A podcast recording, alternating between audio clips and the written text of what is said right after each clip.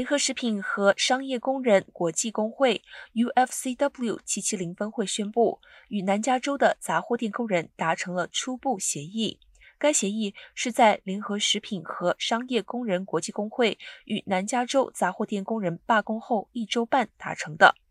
该协议包括增加工资、保证兼职工人的工作时间、提供更好的健康福利、改善商店安全和有保障的养老金。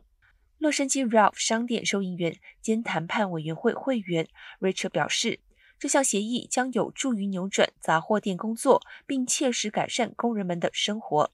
UFCW 表示，有关合同的更多细节将会在其他地方工会成员审核交易并投票后公布。